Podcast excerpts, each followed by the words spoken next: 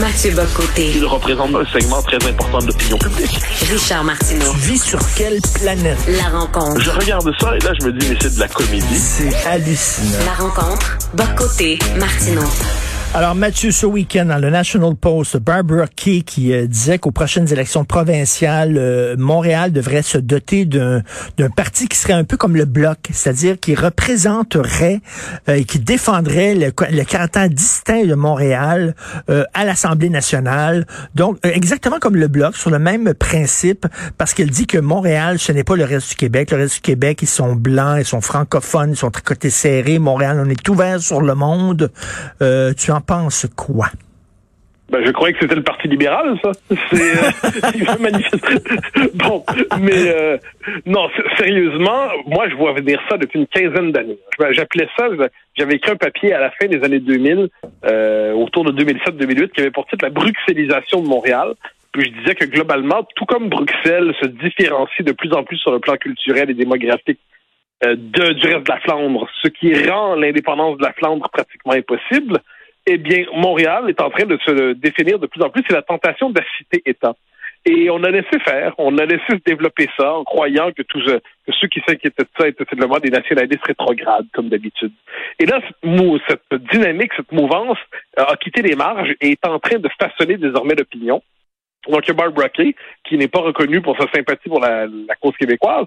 Il y a Balarama Olnef, qui est le candidat aujourd'hui, ce, ce néo-partitionniste, ce partitionniste qui, est, qui tient quelquefois un discours anti-québécois. C'est-à-dire, il veut séparer Montréal du reste du Québec.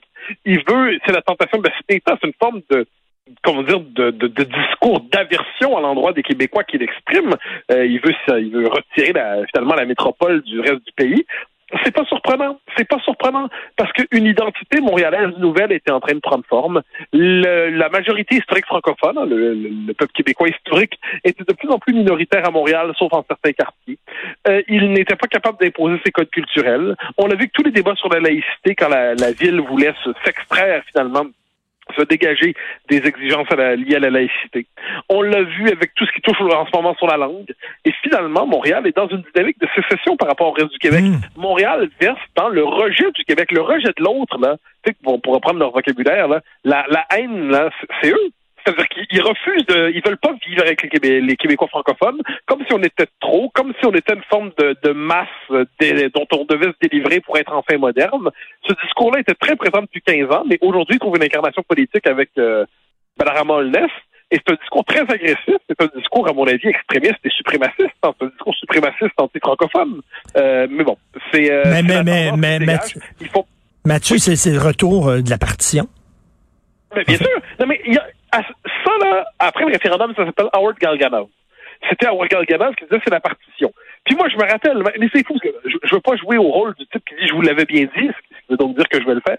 Euh, mais mais on, on, on, le voyait venir. Moi, je répétais à qui voulait l'entendre quand j'étais un militant péquiste. Ça fait quand même pas, ça date pas d'hier. Je répétais que la, la, le mouvement partitionniste, la prochaine fois, ce sera pas juste Bédurfé, puis Roxborough, puis Kirkland. Ça va être, dans les faits, l'ensemble de l'île de Montréal qui va demander un statut distinct. Ils sont en train de chercher à nous faire le coup de l'Irlande du Nord, en quelque sorte, c'est-à-dire euh, la composition démographique de l'île de Montréal justifierait sa sécession par rapport au reste du Québec.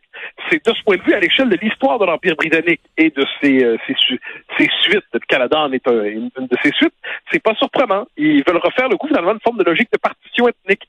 Si jamais vous décidez de partir avec l'indépendance, nous, puis on, va se séparer. Après, maintenant, c'est même si vous partez pas avec l'indépendance, on veut déjà se séparer de vous parce que vous n'êtes pas à la hauteur de notre diversité, vous n'êtes pas à la hauteur de notre moralité supérieure, vous n'êtes pas à la hauteur de notre inclusion, vous n'êtes pas à la hauteur de notre euh, ouverture.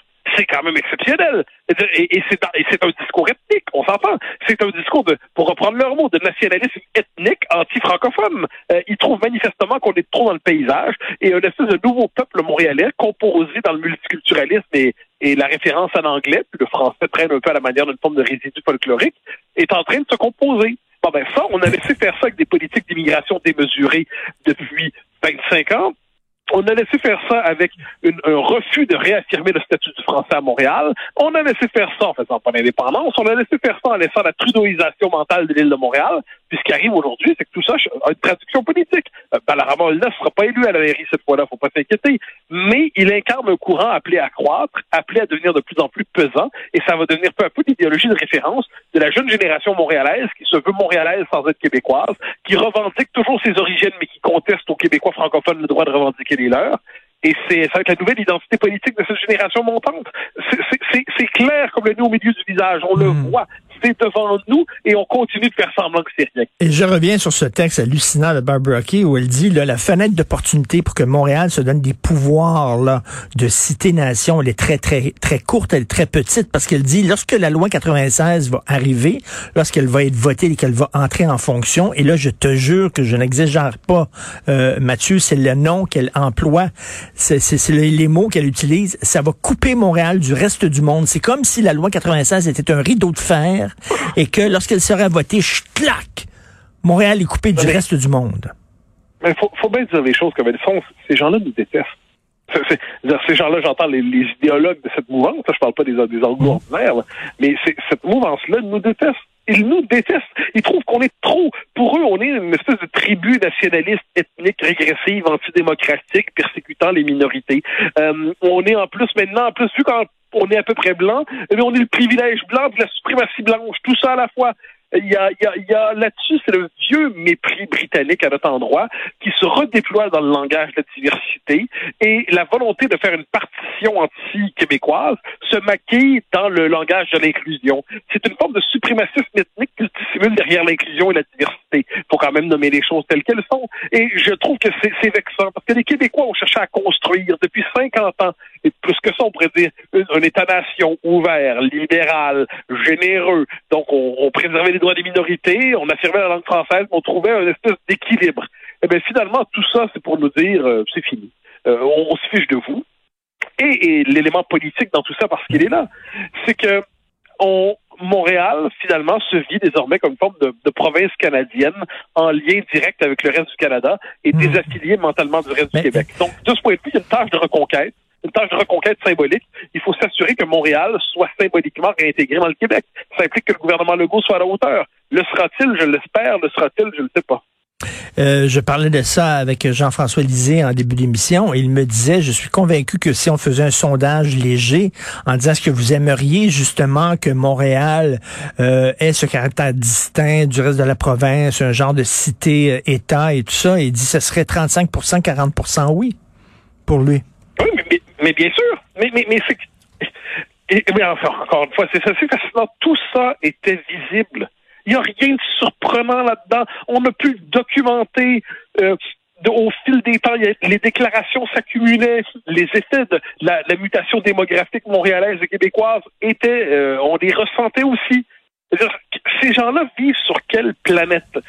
On est dans, dans une situation où, quoi qu'on en pense, un peuple, c'est pas simplement un territoire administratif désincarné.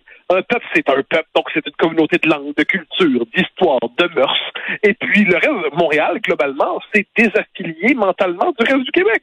Et là, ils nous disent finalement que toute volonté de réaffirmer le français, puis franchement, la loi 96, c'est- la loi 96, c'est un bâton de popsicle. On, on aurait besoin d'une loi bâton, là, et puis on a un petit bâton de popsicle, puis c'est avec ça qu'on va réaffirmer le français. Faut pas nous prendre pour, euh, faut pas nous prendre pour des fous. Il faudrait des, il faudrait, quand je dis une loi bâton, je dirais, il faudrait avoir une loi forte. Là. Je veux pas cogner sur personne, Hmm. mais il faudrait une loi forte, une loi affirmée, une loi sûre d'elle-même pour affirmer le français. Et puis là, tout ce qu'on a, euh, finalement, c'est c'est pas grand-chose. Puis même ça, c'est trop. Même ça, c'est trop. C'est c'est- assez fou. Je le redis parce que c'est important. Il s'agit pas de taper sur personne. là, comme- Hmm.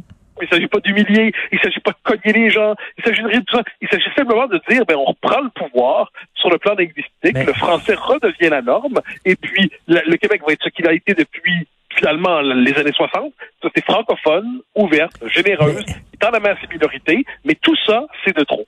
Mais rapidement, là, il y, a- il y a aussi les francophones de Montréal qui se croient supérieurs à l'ensemble de la province. C'est pas seulement certains ouais. anglophones. Nous autres, on est à Montréal. Nous autres, on est ouverts sur le monde.